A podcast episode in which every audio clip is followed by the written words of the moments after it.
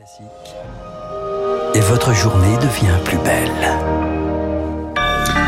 Soyez les bienvenus si vous nous rejoignez sur l'antenne de Radio Classique. Nous sommes le mercredi 1er février et il est 7h30.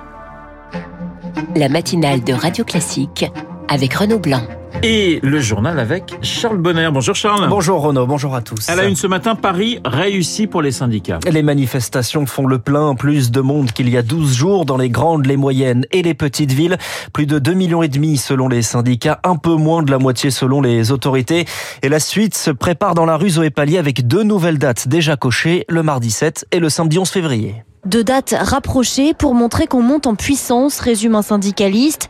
Deux dates complémentaires, ajoute Marie-Lise Léon, secrétaire générale adjointe à la CFDT. C'est important qu'il puisse y avoir une date euh, rapidement euh, dès l'ouverture euh, du débat au Parlement et puis qu'on permette aussi à d'autres travailleurs de venir nous rejoindre, ceux qui n'ont pas forcément la possibilité de le faire en semaine. L'attente était très forte pour qu'on organise une mobilisation le week-end, confirme Benoît Test, secrétaire général de la FSU. Dans l'éducation, on peut pas faire une heure ou deux de grève. Si on fait une grève, c'est toute la journée. Et donc, c'est tout de suite un trentième de salaire, c'est très lourd. C'est pour ça aussi que dans l'éducation, on n'avait pas de taux de grévistes équivalent la dernière fois. Diversifier les modes d'action, c'est nécessaire aujourd'hui. Et sur les modalités, les vues divergent toujours entre les syndicats.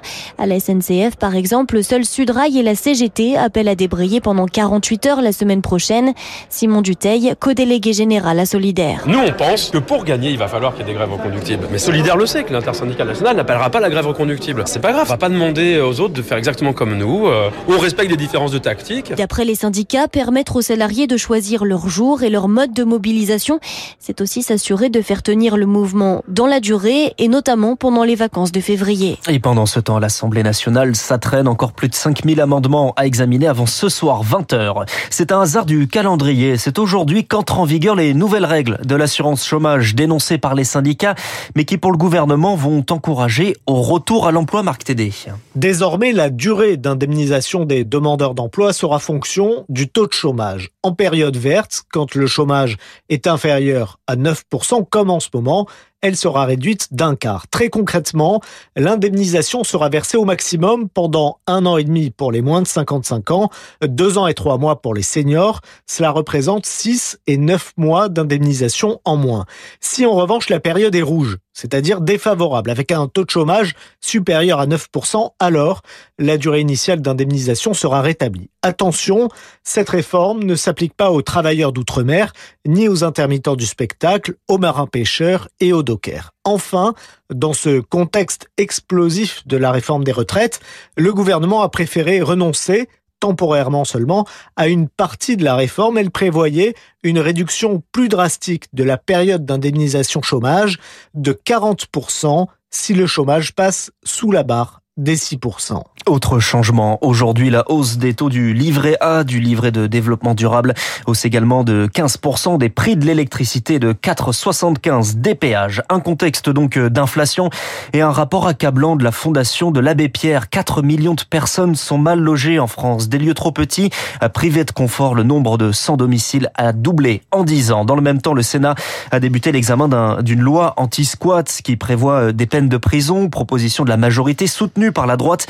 mais décrié à gauche pour le risque de criminalisation des loyers impayés. Charles, le gouvernement lance également un chantier sur l'immigration. Le projet de loi est présenté ce matin en Conseil des ministres. Plus d'expulsions de délinquants, réforme de l'asile et en même temps régularisation de certains travailleurs sans papier et la création de visas pour les métiers en tension.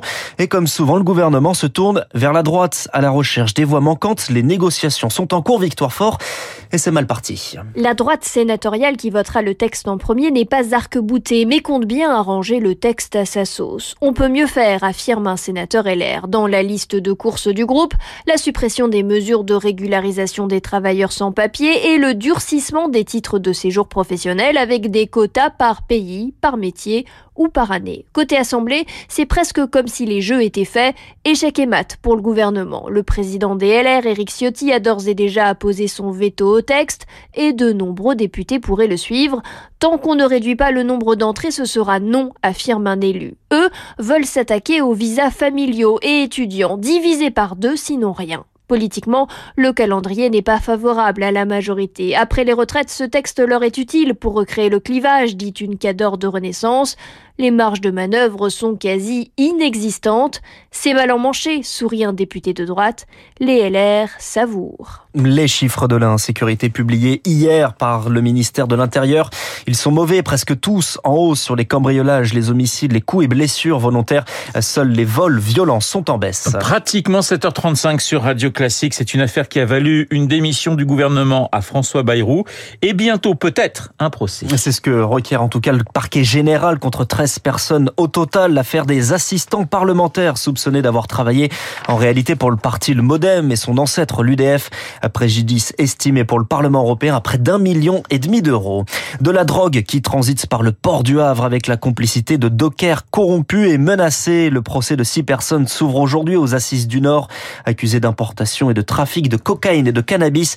Tous nient être à la tête du réseau. La caisse des dépôts va prendre le contrôle d'Orpea, gestionnaire dans la tourmente. Information confirmée ce matin, un accord de principe prévoit d'effacer près de 4 millions d'euros de dettes.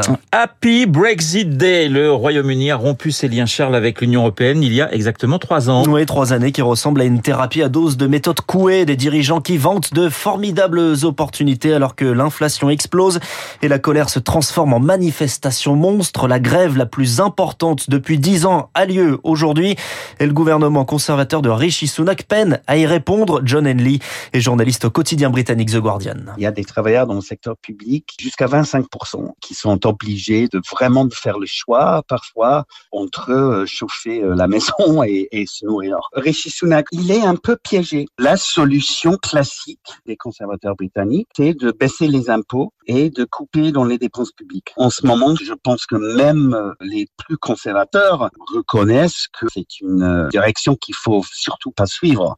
Une messe devant un million de personnes ce matin à 9h30 à Kinshasa, une messe célébrée par le pape François qui est en déplacement en République démocratique du Congo. Une petite rectification, je vous parlais euh, du contrôle d'Orpea qui va être repris par la Caisse des dépôts et l'effacement de la dette, c'est près de 4 milliards, 3,8 milliards d'euros et non pas 4 millions d'euros qui vont être effacés. Voilà, et puis on termine avec euh, le sport et les achats de dernière minute. Ouais, le mercato de football s'est terminé euh, depuis hier soir et le Paris Saint-Germain n'a pas enregistré le contrat du Marocain Hakim Ziyech et accuse son club Chelsea d'avoir envoyé des mauvais documents. Un recours devrait être déposé à côté olympique de Marseille. Un attaquant prometteur arrive, le Portugais Vitinha.